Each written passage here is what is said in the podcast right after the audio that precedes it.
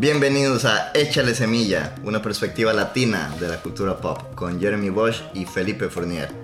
Jeremy, saludos, ¿cómo estás? Saludos a todos, eh, esperamos que, que, hayan estado disfrutando de nuestro podcast. Eh, queremos mandarle un saludo cordial a todas las personas de Latinoamérica especialmente y aquí en Estados Unidos, personas de, de, eh, de descendencia latina que han estado apoyando nuestro podcast y disfrutándolo y mandando comentarios, mensajes privados, etc.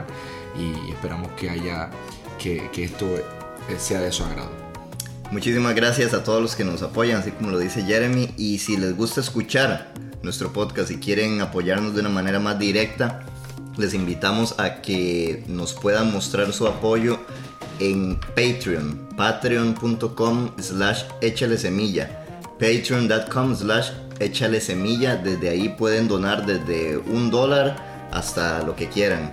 Y hay diferentes niveles de donación Ahí entonces van a poder tener acceso a otros beneficios como acceso al episodio cero, que es la, idea original detrás del podcast.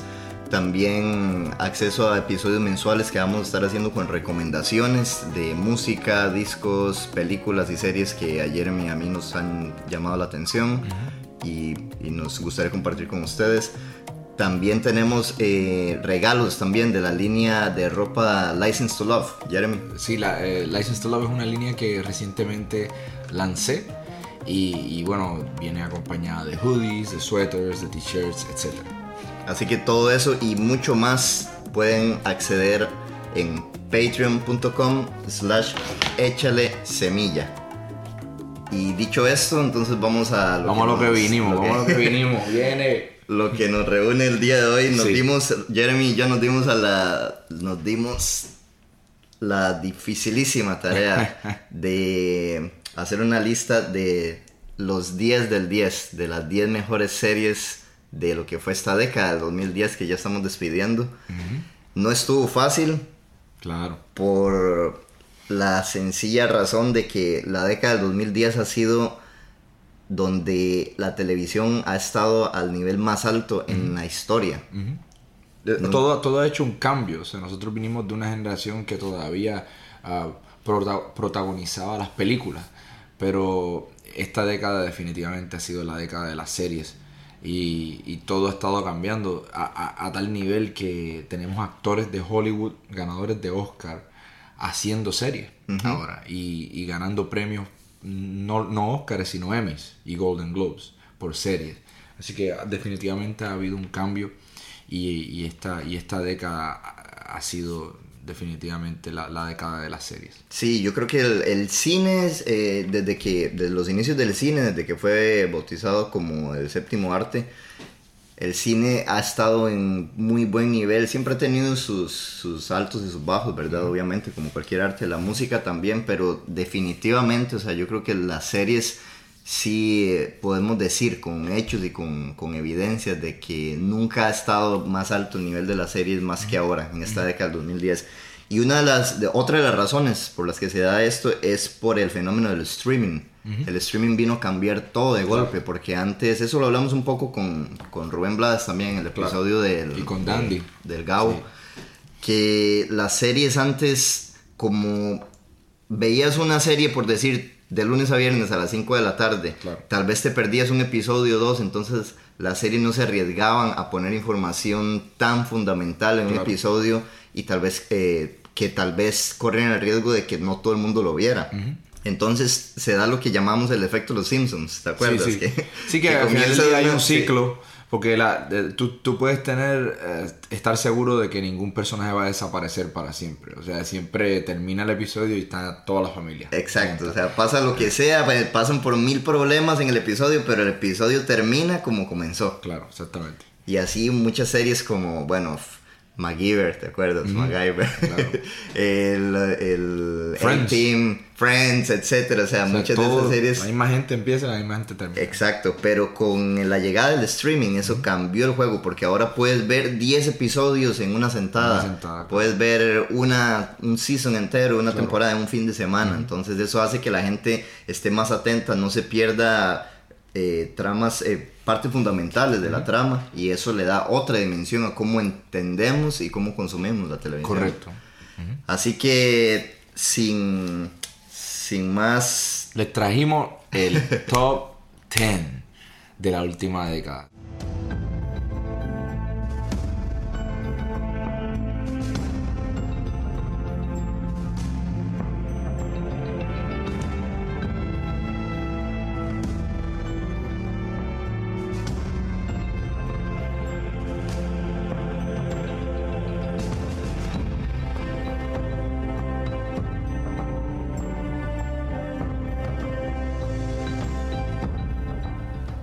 Número 10, House of Cards, la serie que lo empezó todo para Netflix y revolucionó lo que es ese nuevo concepto de series en streaming. House of Cards es una serie en la que Netflix comenzó a apostar con actores de primera línea, sorprendiéndonos con Kevin Spacey, ¿verdad? Que como estaba comentando Jeremy, Kevin Spacey es un actor aclamadísimo en Hollywood, tenía una carrera muy muy importante en las películas. y ganador de, Oscar. Ganador de Oscar también. Y de repente viene a hacer una serie, pero no una serie que se va a transmitir en televisión normal, sino una serie para una plataforma de streaming cuando mucha gente ni siquiera sabía que era eso. Y muchos decían, pero ¿qué hace este actor de primera línea haciendo este proyecto tan lateral, tan chiquitito, o sea, que, después al, final del día nos dimos cuenta que no era... Se convirtió en un fenómeno. Claro, o sea, no era un, proyecto pequeñito para nada. Pero esta serie comienza en el año 2013 y termina con una muy mala temporada, hay que decirlo, en el 2018. La última temporada lamentablemente no fue la mejor, pero vamos a hablar de la, de, la creación de esta serie, de la, de la primera, ¿verdad? La serie comienza, eh, eh, tiene sus primeros capítulos de directora David Fincher, que también es un gran, gran director de Hollywood, de películas como El Club de la Pelea, Fight Club, de películas como Seven, eh, de Los Siete Pecados Capitales. Brad Pitt, Morgan Freeman. En donde había participado Kevin Spacey también. Brutal. También en esta serie dirigen actores. Eh, por ejemplo, hay, episodios que Jodie Foster, la gran actriz y ganadora de Oscar, también ha dirigido bastantes episodios de esa. Y a veces al principio tú en los créditos que Robin Wright, la misma actriz de House of Cards, dirigió un episodio. hubo uno o dos episodios que hasta Kevin Spacey dirigió. Entonces era como que a veces se, se compartían la, la dirección, lo cual me pareció bastante... No creo que yo antes haya visto una serie que los mismos actores o diferentes guest directors. Claro, sí, no, eso que dices es un punto buenísimo, porque esta serie revolucionó y le apostó a muchas ideas nuevas que hoy en día le dieron forma a lo que conocemos como, como la televisión moderna, ¿verdad? que, es el, que es el streaming. Le voy a dar una sinopsis sin spoilers, rapidísimo, porque esto, esto, esto va a ser el cabo cabo. Eh, básicamente, Kevin Spacey hace el papel de Frank Underwood ¿verdad? Y Robin Wright, que eh, ella fue hecha famosa, ¿verdad? Por su papel de Jenny en Forrest Gump. Ella es la primera, no la primera dama, sino la, sí, la esposa de este, él era lo que se llamaba un whip congressman, ¿verdad? Un whip congressman y él tenía un cierto rol en la Casa Blanca. Pero ¿qué pasa? Que la historia de House of Cards es básicamente la evolución de cómo el personaje de Frank Underwood va eh, maquiavélicamente eh, manipulando votos, haciendo movidas eh, que al principio parecen insignificantes, pero él tiene un plan y una visión, él y, su esposa, de llegar al, a la cúspide del poder en cuanto a la política americana y lo logra hacer. Llega una temporada donde ya él llega a la presidencia y hay riesgos de caer y hay riesgos de, de, perder, pero él continúa jugando el juego. Por eso es que se llama House of Cards, porque la, la, la, serie entera ah, retrata a la Casa Blanca como un juego de cartas en el cual él es el jugador principal.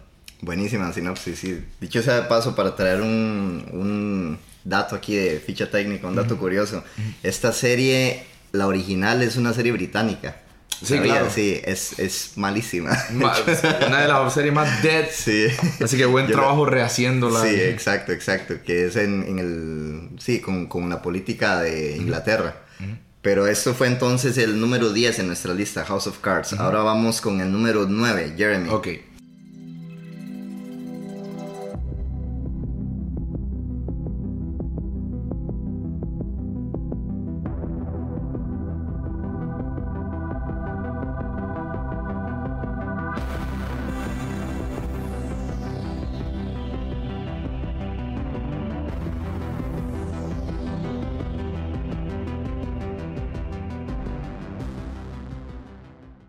Stranger Things. Stranger Things es una de las, de las series más recientes y más celebradas en el mundo entero. Ha sido lo que se ha convertido en una serie de culto, un cult classic, ¿verdad?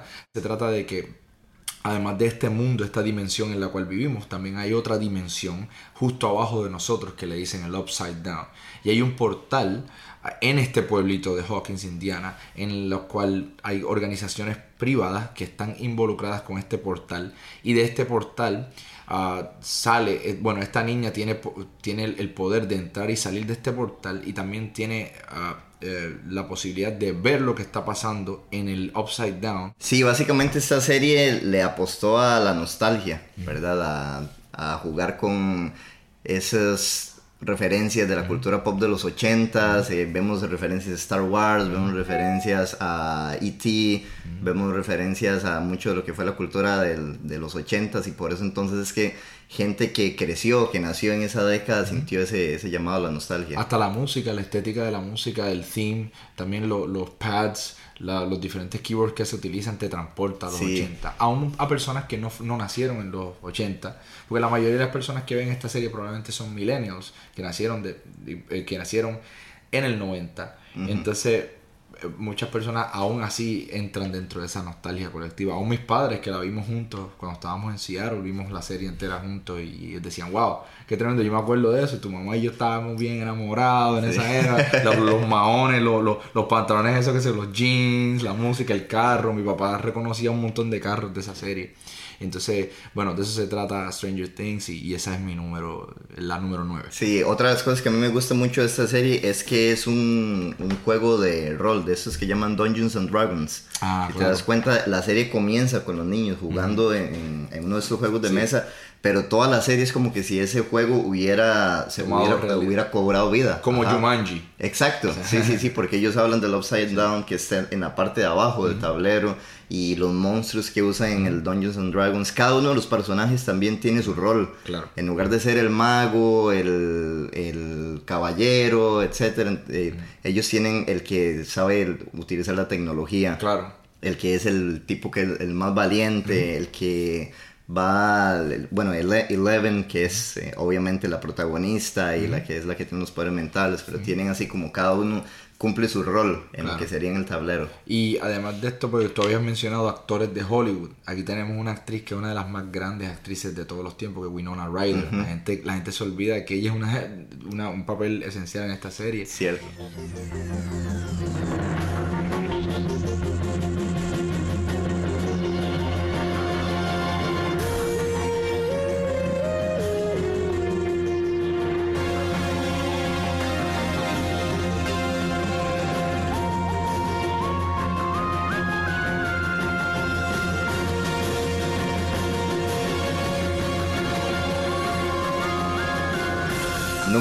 8. Rick and Morty.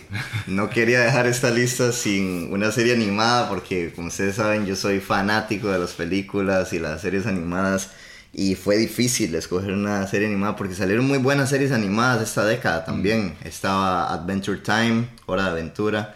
Eh, estaba mm, también está Steven Universe, también que es una serie muy muy buena que trata de temas sobre la inclusión, la diversidad, etc. Pero bueno, la que escogí como número 8 es Rick and Morty. Rick and Morty es una serie bien, bien bizarra, bien loca. Se trata, es, es, básicamente una parodia de los personajes de Volver al Futuro. Pero en esta parodia, entonces, Rick es el abuelo y Morty es el, el, su, su, nieto. Rick es un tipo mega genio, es el tipo más inteligente no solamente de este mundo, sino de todas las realidades paralelas. De hecho, él en un episodio va a visitar eh, lo que se llama la ciudad de los Ricks y él conoce a todos los Ricks, a todos sus de otras realidades. a ti te gusta mucho la cosa de las realidades paralelas, diferentes universos, Marvel, DC, ah, todo lo que tiene que ver con universos paralelos. Y él es el más inteligente de todas las realidades paralelas. Y, él, y, él, es el que vive en, en, el mundo, en este, en el que vemos, ¿verdad? ¿Qué pasa? Que él tiene un montón de inventos y él tiene una pistola para viajar en, en el tiempo y a viajar a otras dimensiones, mm. pero siempre está metiendo en problemas a su pobre nieto. y el nieto, por el otro lado, es un niño promedio no es tan inteligente como Rick, pero además tiene una autoestima muy baja, entonces Rick lo, le hace bullying, o sea, Rick lo aprovecha de eso todo el tiempo y es una relación bastante tóxica la que tienen, la verdad. Yo, yo en realidad, eh, qué bueno que diste esta sinopsis porque yo nunca he visto, bueno, yo, mentira, yo vi un episodio de Rick and Morty en Brooklyn eh, porque tenía un, amigo muy bueno mío que me dijo, ¿tú nunca has visto Rick and Morty? Esa es la mejor serie que... cuando vi un episodio me pareció la vaina más bizarra que he visto en mi vida era hasta asquerosa. Sí, sí, sí. O sea, pero para que la gente sepa, porque tú pusiste genio, eh, realidades paralelas. Así que yo mismo me, estoy, me estoy haciendo una pintura de algo bien chévere, elegante, animado. No, es una, una salvajada lo que yo vi en ese episodio. Sí, no es para niños, hay que aclararlo. o sea, es súper vulgar, es súper obsceno. Sí, si creen, si creen que por ser animados para niños, no, no la ven con sus mm. niños. Pero sí es una serie que en muy, muy pocos segundos, o sea, en, un minuto de serie te manda un montón de referencias de películas, de libros, de incluso de física, trata muchos temas de la física cuántica. No digo que se vayan a ser expertos en física cuántica viendo esta serie, por favor. ¿no? es eso, pero sí tiene muchos temas de que te dejan pensando sobre los viajes en el tiempo, sobre las paradojas temporales. ¿Qué pasa si vas a conocer a tu yo más joven y cambias algo? Claro. Entonces, ese cambio siempre pasó no, etcétera. O sea, es, es una serie muy, muy, muy interesante.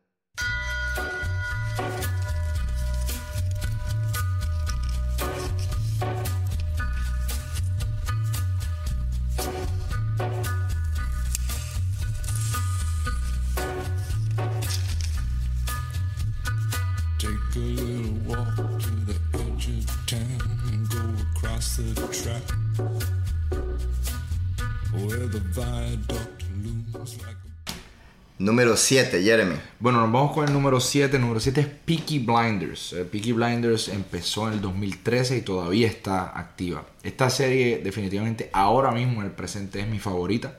Ah, ah, no tiene comparación porque tiene tantos y tantos actores, dirección increíble, todo, todo, todo, todo. O sea, no, es, inexplicable. Se trata de una, una familia, uh, los Shelbys, que son gitanos, son gypsies ¿verdad? Pero son gypsies irlandeses. Y esto es basado como en los 1910, 1920 en Birmingham, Inglaterra. Y ellos emigraron, ah, porque, son, porque son gypsies, a, esa, a, esa, ciudad de Birmingham. Y entonces se están aliando con diferentes gangsters de, y mafia de diferentes ciudades como Londres, como um, como también en Wales, en Scotland, en, en, en, eh, Ireland también. ¿Y qué pasa? Que en esta serie, Thomas Shelby es el, el, hermano del medio, son tres hermanos. Mike, eh, está, está Michael, está Arthur y está Thomas. ¿Y qué pasa? Que Thomas al final del día es el que hace todas las movidas, él es el protagonista, él es el personaje principal. Y él está también, al igual que en House of Cards, haciendo movidas con personas bien importantes de la política, a pesar de que él es un gángster, haciendo movidas con personas como Winston Churchill, personas que en realidad existieron en esa era. Y de hecho, esto son, eh, es basado en hechos reales.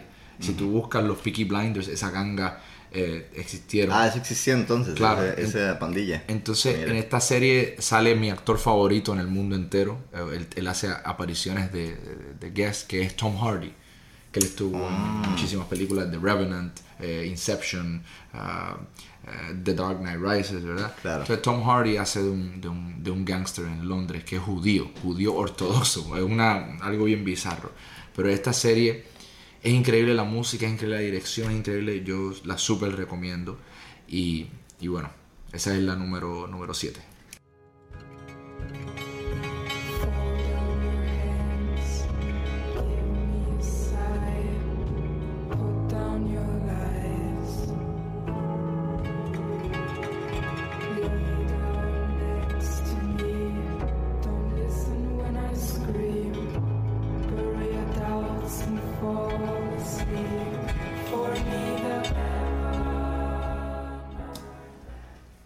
6. Dark. una serie alemana, original de Netflix, que nos sorprendió a todos porque cuando salió la gente decía que era como la versión alemana de Stranger Things, pero entre más nos metíamos en la serie, cada vez se distanció más hasta el punto de que ahorita acaba de, terminar la segunda temporada y ya es otra cosa totalmente. Dark básicamente es la historia de un pueblo, de un pequeño pueblo en Alemania, que tiene una cueva en donde desaparece un niño y se dan cuenta que esa cueva es un portal a la misma realidad, en ese mismo universo, pero 33 años atrás. Entonces, por medio de esa cueva se puede viajar 33 años al pasado mm. o 33 años al futuro. Mm. Pero entonces en cada uno de esos eh, viajes que hacen también pueden devolverse otros 33 años.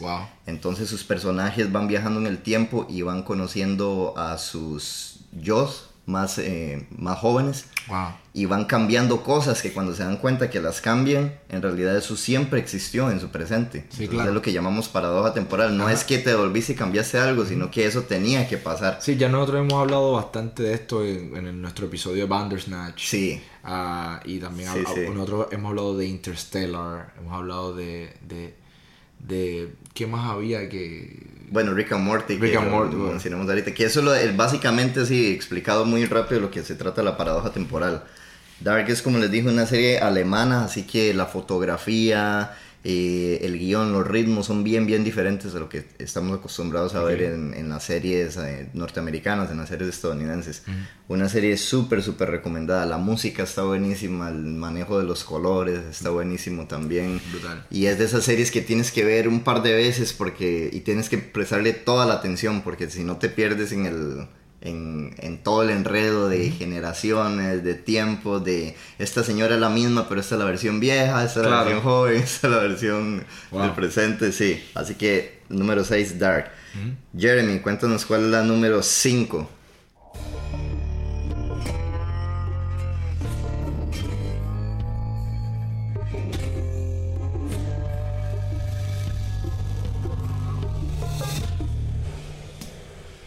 Número 5. Mucha gente me va a odiar por ponerlo en número 5, pero uh, Breaking Bad. Breaking Bad, uh, probablemente la serie, uh, bueno, hasta el punto en que terminó, era la serie más celebrada y más vista y rompió todos los récords. Sí, y para mucha gente es la mejor serie de la historia. Claro. Breaking Bad, um, básicamente es una serie que empezó en el 2008, por eso es la menciona aquí, pero terminó en el 2013. Entonces, por eso es que la, catalogamos como una serie de esta década. yo no sabía, y yo pienso que la mayoría del mundo no sabía quién Brian Cranston era. Sí, yo no él, él había salido en Malcolm in the Middle, series que no eran tan serias.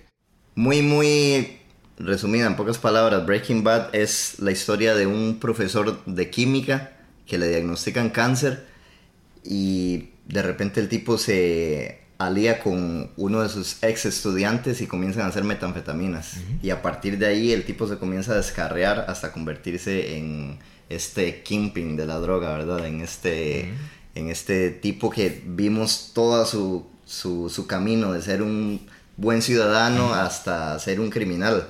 Por eso es que la serie se llama Breaking Bad. Brutal. Ahora hablemos entonces de ese, de ese camino del antihéroe, ¿verdad? O ese camino de, cómo el tipo se, convierte en eso. Yo creo que eso es lo que hace esta serie diferente a todas las... Bueno, lo que traza... Eh, hace esta serie una serie pionera ¿Por qué? Porque la mayoría de las series y películas que hemos visto han sido películas que se tratan del protagonista y el protagonista siempre es una persona con la cual estamos de acuerdo. Y es una persona con la cual tiene un personaje heroico o estamos de su lado. Pero Heisenberg o Walter White, ¿verdad? Convirtiéndose en Heisenberg, él se está convirtiendo cada vez más malévolo, cada vez más ah, oscuro y más violento y más inmoral Así que la serie vamos viendo como un hombre que no tenía ningún tipo de carácter, el, el, quinta esencial hombre bueno americano, a convertirse en alguien que, casi ni reconocemos, el diablo mismo. Exacto, sí, y ese, ese es un punto buenísimo el que tocas, porque tiene un paralelismo con la película del Joker que hablamos, ¿verdad? También de que O, Los Sopranos también, que hablamos hace poco de esa serie también, que, que la estamos eh, viendo, que te llegas a, llegas a empatizar, llegas a identificarte con el que sería el malo, ¿verdad? de la película o el malo de la situación. Pero como hemos dicho en otras ocasiones, el protagonista de su historia es el que la cuenta, ¿verdad? Entonces no importa si eres el bueno o el malo, ya llegamos a un punto en la televisión y eso me gusta mucho de esta década y esta serie que estamos hablando, en donde ya no es el concepto de los buenos y los malos, ya eso se dibujó, no es blanco y negro. Ahora vemos que hay toda una tonalidad de grises que se pueden explorar y qué mejor serie para explorar eso que Breaking Bad que es un tipo que pasa desde el más blanco, más puro, de hecho el tipo se llama Walter White, Mira el simbolismo a propósito. hasta convertirse en el tipo más violento y más despiadado y, más cabrón, y en el cual eh, está, está viviendo su, su, sueño, ¿verdad? Él quería hacer algo importante con su vida y, y en esta vida de criminal lo, está, lo está logrando. también termina destruyendo todo alrededor de él.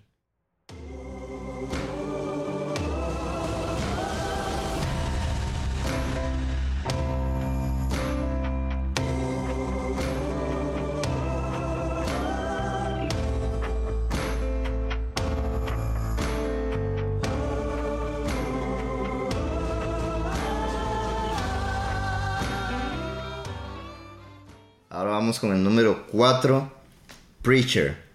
Mm. Preacher es una serie de las mejores que yo he visto en mi vida. Y la quise incluir en esta lista porque casi nadie habla de esa serie. Mm.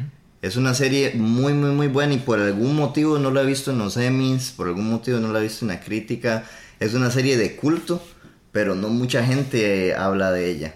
La gente que la conoce le fascina, pero no mucha gente la conoce. Ese es mi punto. Preacher es una serie de AMC y sale en el 2016. Terminó ahorita en el 2019. Tuvo cuatro temporadas. Y es así una muy, muy breve sinopsis. Es una serie basada en un cómic de los noventas que cuenta la historia de este pastor que pierde su fe y está tratando de buscarle otro sentido a su vida y de repente una entidad se le mete en el cuerpo y le da superpoderes. Y le da el superpoder de que todo lo que él diga la gente lo hace. ¿Qué pasa? Que es una responsabilidad muy, muy importante y hay muchas paradojas alrededor de este poder. Y entonces se da cuenta de dónde viene este poder y tiene la misión de entonces ir a buscar al responsable que le dio este poder y ir, hasta el fin del mundo a, a resolver este enigma. Y en ese viaje entonces lo acompaña su exnovia, que es una tipa al mejor estilo de la femme fatal de Quentin Tarantino, una tipa fuerte, ruda, sin miedo, y su mejor amigo que es un vampiro. Imagínate, de eso se trata. Entonces salen todas las locas aventuras alrededor de este, de este trío de personajes muy, muy, muy inusuales. Y la serie toca temas muy, muy muy importantes, filosóficos, eh, tiene muchas referencias a la cultura pop también. Es una serie bien, bien interesante y casi nadie habla de ella. Los actores son buenísimos. Dominic Cooper hace el, papel principal y el papel de la exnovia lo hace Ruth Niga, que es una actriz increíble también. La dirección es impecable, lo que es la música, el vestuario, la fotografía, de verdad es una serie que les recomiendo muchísimo. Preacher de AMC.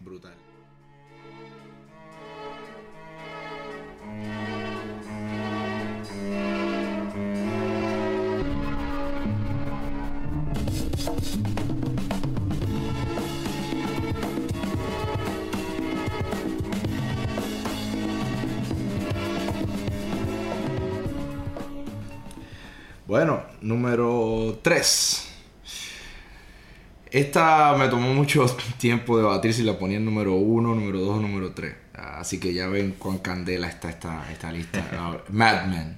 Mad Men empezó en el 2007 y terminó en el 2015. Uh, sinopsis breve. Uh, Don Draper.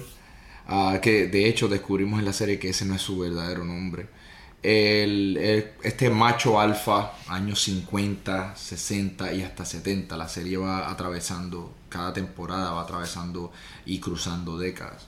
Um, él está, se llama Mad Men because Eh, porque en Madison Avenue, en esa era en Nueva York y todavía, ah, era la capital de, de los advertisements, de los anuncios.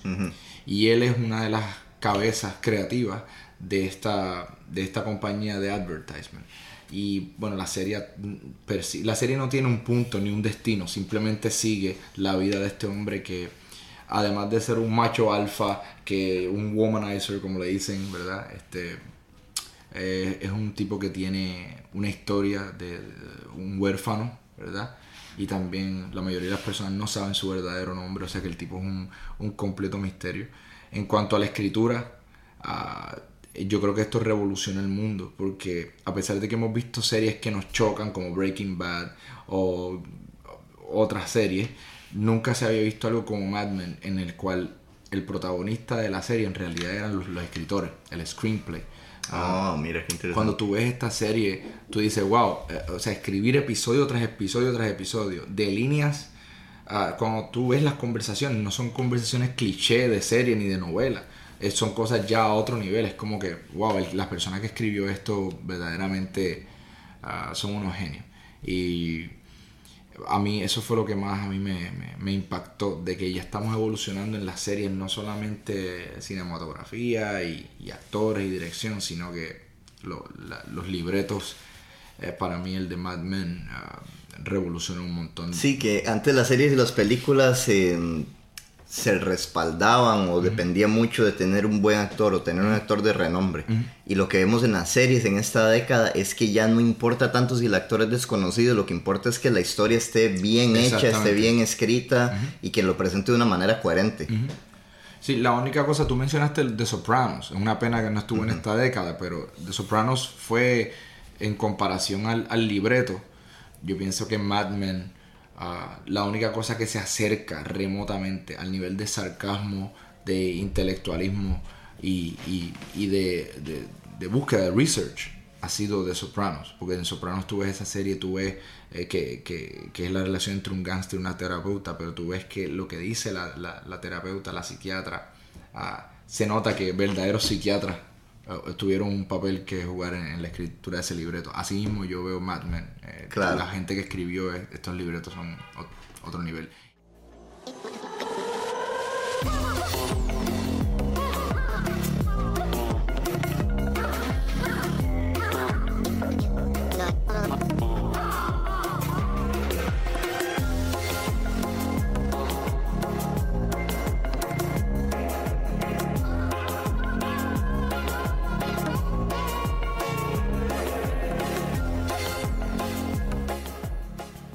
Vamos ahora al número 2 de la lista, que es en lo personal mi serie favorita. Para mí es una serie también genial, genial, genial, de la que nadie habla.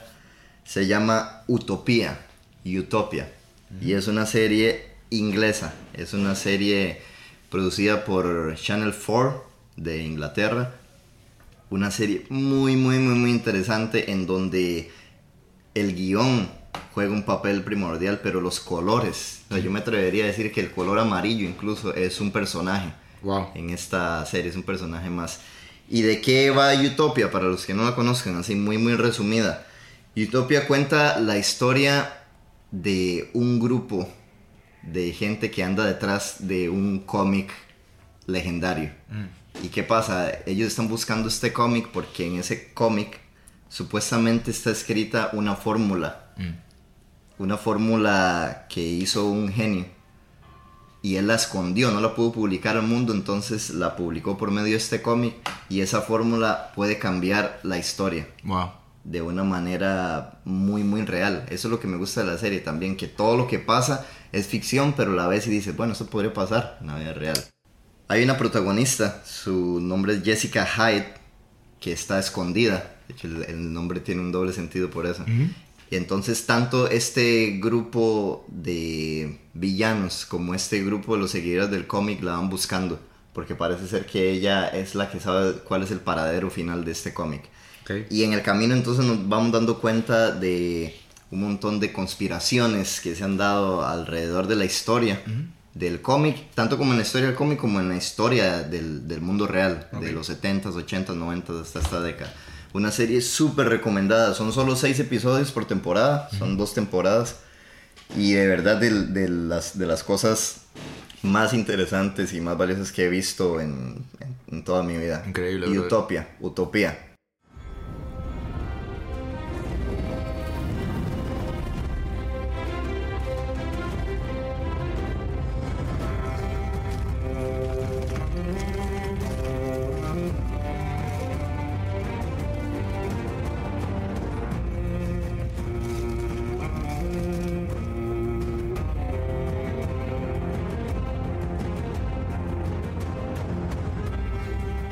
Bueno, el número uno, mi gente, es Game of Thrones. Ah, yo creo que coincidimos en el factor de que fue una serie que ha sido la más completa, ¿verdad? Que hemos visto hasta, hasta ahora, por lo menos en mi opinión, no sé, Felipe, ¿qué tú piensas? Definitivamente, o sea, no podemos dejar de pasar Game of Thrones. Yo no voy ni a hacer una sinopsis, porque hacer una sinopsis de esta serie es la cosa más difícil del mundo, porque hay tanto personaje. Yo me atrevo a hacer una. Tanto círculo. Yo me atrevo a hacer una súper, súper, súper eh, chiquitita. Game of Thrones es una historia que mezcla la fantasía con la política, con un balance casi perfecto. Y es una historia que escribe este señor George R. R. Martin. Nunca habíamos visto esa mezcla tan perfecta. Yo creo que fue lo que nos fascinó a todos. Eso sería una sinopsis muy, muy, muy resumida de Game of Thrones. Eso no es ni una sinopsis, es un Wikipedia. Este. sí, pero entonces esta mezcla de fantasía y política es fascinante porque vemos una pelea por el trono de hierro, ¿verdad? Que es el de, donde se sienta el rey de esos siete reinos. Pero el, en el otro lado tenemos zombies de hielo, tenemos dragones, tenemos niños del bosque, tenemos todo lo que es el género de fantasía. Que habíamos visto libros de fantasía y habíamos visto libros de política, pero nunca en este balance tan perfecto como lo logra George R. R. Martin. Claro. Y bueno, lamentablemente, esta es una opinión personal, ¿verdad? Ah. Las últimas eh, temporadas no fueron tan buenas como las primeras. Jeremy no, no yo no, estoy de, yo no estoy de acuerdo. Yo pienso que esa es la opinión popular. Yo pienso que la mayoría de las personas, uh, bueno, no me atrevo a decir la mayoría, la mayoría de las personas que comentan, que se sientan en su casa y comentan en YouTube, ha habido... no lo pueden ver, pero está haciendo la demanda de escribir en el teclado.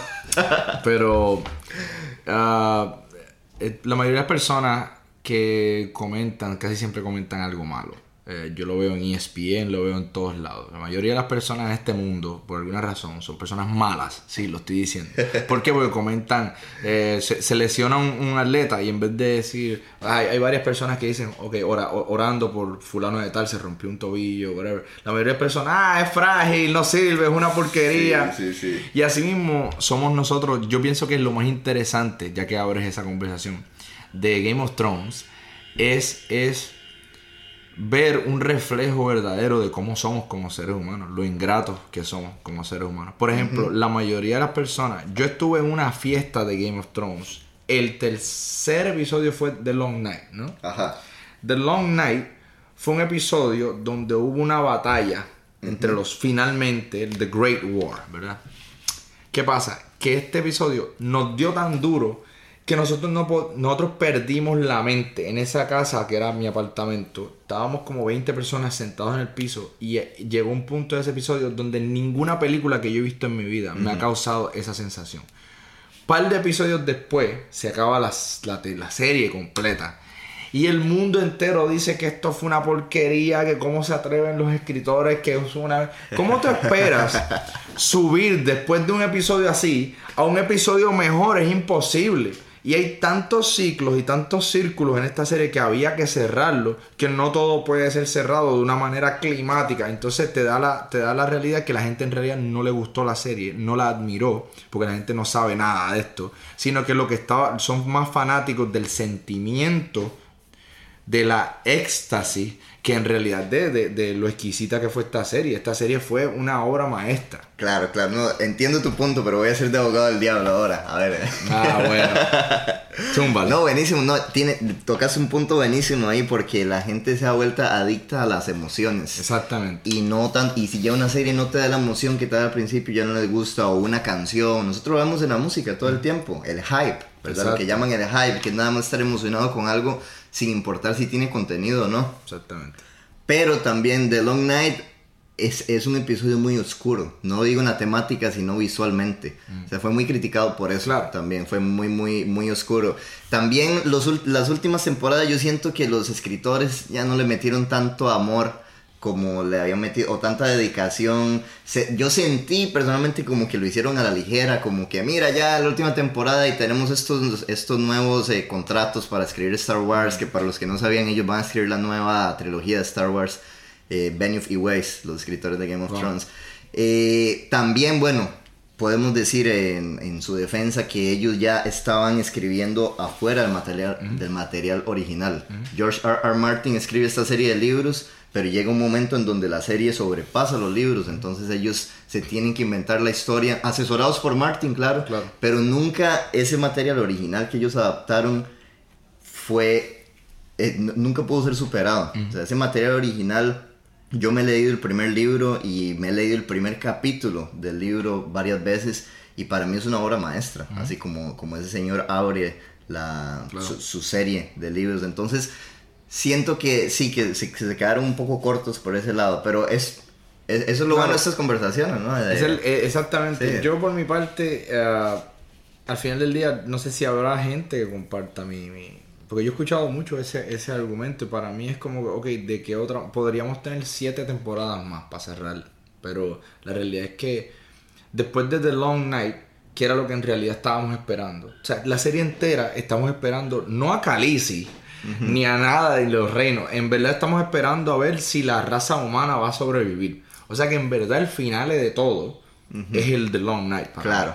Este fue el episodio donde yo digo, esto es una obra, a pesar de que sí, mucha gente dijo que, para ellos estuvo oscuro. Por ejemplo, eso tiene que ver con las plataformas y también tiene que ver con dónde lo vieron. Porque, por ejemplo, yo lo vi en una casa donde para nosotros se, se veía perfecto y se No, pero, pero no, pero yo escuché también que el, director de ese, Miguel Sapochnik, que fue el director, un, tremendo director. Caballo, Sí, que él dirigió también la batalla de los bastardos. Pero él salió diciendo que no, que la gente no sabía cómo configurar sus televisores, que tenían que aprender a ver, o sea, como tratando un poco a la gente de ignorantes y yo creo que eso no debería de ser una excusa también, o sea, porque, porque también, o sea, toda la serie la vimos con una calidad de más que aceptable, o sea, con una calidad muy, muy superior. Porque en ese episodio no se veía nada. Porque era de noche. Claro. o sea, claro, tiene razón, pero... O sea, tenemos una batalla. Primero que nada, nosotros nunca hemos visto una película que tenga una batalla así de grande de noche. Sí. Si nosotros vemos Braveheart, todas las batallas eran de día. Sí. Súper iluminadas. La batalla de los bastardos también, el de día. Sí, sí, todas. Entonces, y si hay alguna batalla en Star Wars que sea en el espacio y está de noche porque son puras estrellas, es una iluminación artificial. Pero en esta es orgánica, o sea, es Literalmente estás utilizando la, la, luz de la luna y estás utilizando la luz del fuego de... O sea, estás, y además de eso te hace, te fuerza a ver el episodio. Por eso es que estás prestando atención a todo lo que está pasando. Yo me sentía que en medio de la oscuridad yo estaba ahí, confuso. O sea, era, era, claro. era algo que yo no, no, lo puedo explicar. Anyway. Sí, entiendo tu punto, pero también mucho de lo que se le ha criticado a esta serie es no el... No eh, no el punto al que llegaron, sino cómo lo contaron. Por ejemplo, esto que dices, eh, que tocas un punto buenísimo, de que lo más importante en esta serie era saber si la raza humana iba a, seguir existiendo o no.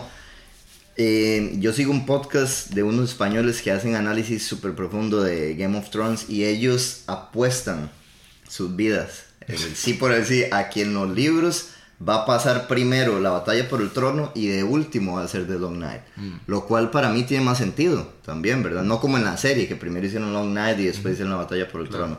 Muchas cosas de que sabemos sí que Bran va a quedar como el rey, ok, está bien, eso va a pasar en los libros, va a pasar, tenemos que hacernos esa idea. De que eh, a, a Daenerys la va a matar Jon, eso eh, va a pasar también, pero no es el, no es el qué, sino el cómo nos lo cuentan. Y tal vez por eso, ese fue el, punto en que muchos televidentes, yo me incluyo, en que no quedamos tan satisfechos con la última temporada. Pero de todas formas fue una gran serie, eso no se le puede negar. Claro, yo quedé satisfecho y súper agradecido. Me encantó cómo terminó. Yo sé que no es una opinión muy popular. A mí me encantó, me, me, eh, me quedé... Uh, bastante satisfecho. Y ya pueden ver que la conversación más larga de este podcast ha sido en cuanto a otro así que ya pueden ver por qué lo pusimos en número uno, porque a pesar de todo ha creado tanta polémica y tantas diferentes opiniones que eso lo hace aún. Claro.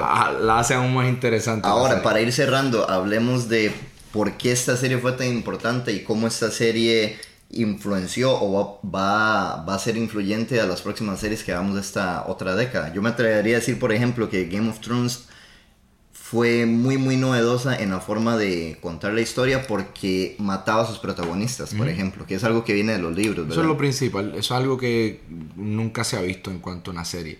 Por lo mismo que tú dijiste, el efecto Simpsons. Antes no había el lujo de escritores de matar o eliminar a personajes esenciales. Ahora, como la gente binge, eh, sabe lo que le llama el, binge watching, las ven de una sentada, pues entonces la gente está al tanto de todo lo que ha pasado en todos los episodios. De hecho, George Martin dice, George R. R. Martin, siempre hay que poner, meter la doble R ahí porque si no la gente piensa que es el productor de los Martin. claro. que es el productor de los Beatles.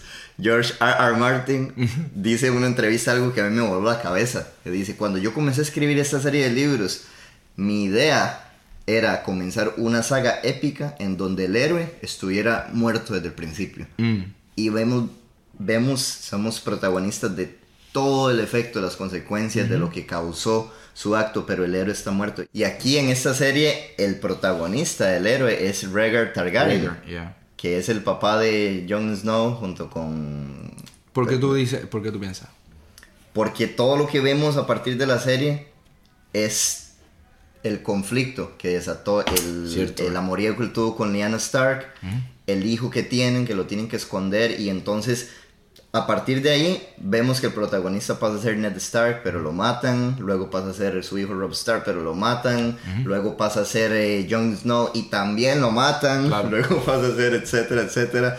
¿Verdad? Pero en realidad ya el protagonista está muerto desde el principio, nunca lo vimos, que era Rhaegar Targaryen. Y eso me parece una genialidad desde el punto de vista de, George R. R. Martin y que retoma la serie. Y por eso influencia la televisión de una manera que, que bueno, muchas otras series Walking Dead, que no la pusimos aquí en esta, en esta lista, pero Walking Dead tenía eso al principio y ya después se fueron a un safe zone. Yo le perdí como que el interés a Walking Dead. Yo también. Y, y, creo que la razón por la que le perdimos interés es que era una serie que no tenía miedo de matar al protagonista desde el principio y después se fue a una, a, una zona de seguridad. Mm. Pero bueno, le podríamos dar una mención honorífica. Claro. ¿verdad? Porque fue de las series más importantes de la década también. Sí, yo estoy de acuerdo. Eh, poniendo, si tú lo pones de esa manera, es verdad. Rhaegar es el, la razón por la cual todo esto, todo esto ocurrió.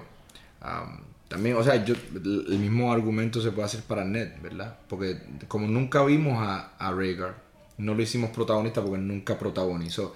Pero Ned es la persona que en nuestros corazones, como que, oh, este es el tipo. Sí, sí, de ahora en adelante este es el caballo. Y de repente tú le cortas la cabeza, eso cambia el juego para siempre. Es como. Yo nunca había visto que tú me presentes a alguien, ¿verdad? En el protagonismo. Y de repente le cortes la cabeza en la primera temporada. Y que se la corte un chamaquito, que es un rey, o sea, un nene. Una locura. Um, ah, pero sí, esta, esta es la serie número uno este fue nuestro, nuestro top 10.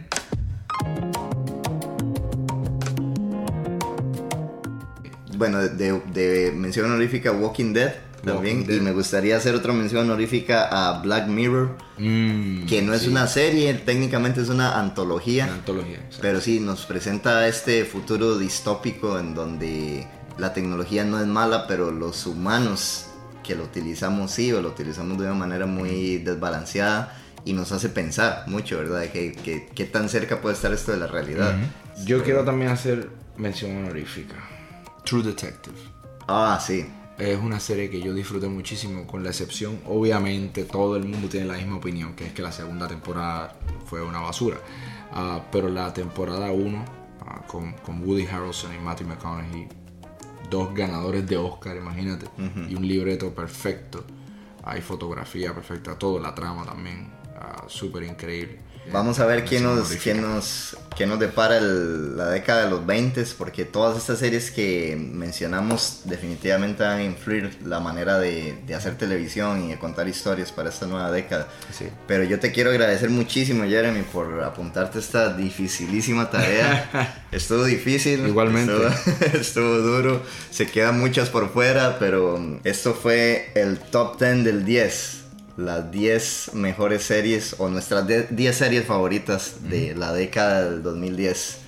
Así que muchísimas gracias Jeremy por acompañarnos. Muchas, muchas gracias a todos los que han estado apoyando nuestro podcast y esperamos que hayan disfrutado esta lista de los top 10. Y mándenos mensajes, mándenos comentarios a ver cuál es su top 10, cuáles son sus mejores 10 series. Yo sé que hay muchas personas ahí que nos están escuchando que a lo mejor van a criticarnos porque, ¡ay, yo no mencionaron a esta número 2 y a esta! Así que si ustedes tienen esos comentarios, no se los queden, compártanlos con nosotros y nos vemos en, la próxima. Déjenos sus comentarios en nuestro Twitter, Échale Semilla Podcast, y también en Facebook. Estamos como Échale Semilla. Y en Instagram. En Instagram también estamos como Échale Semilla. Nos pueden encontrar como arroba Échale Semilla Podcast, arroba Fournier Felipe, arroba Jeremy Bosch Official. Escúchenos la próxima semana que les vamos a traer una lista de nuestros 10 discos favoritos de la década del 2010. Esto fue Échale Semilla, una perspectiva latina de la cultura pop con Jeremy Bosch y Felipe Fournier.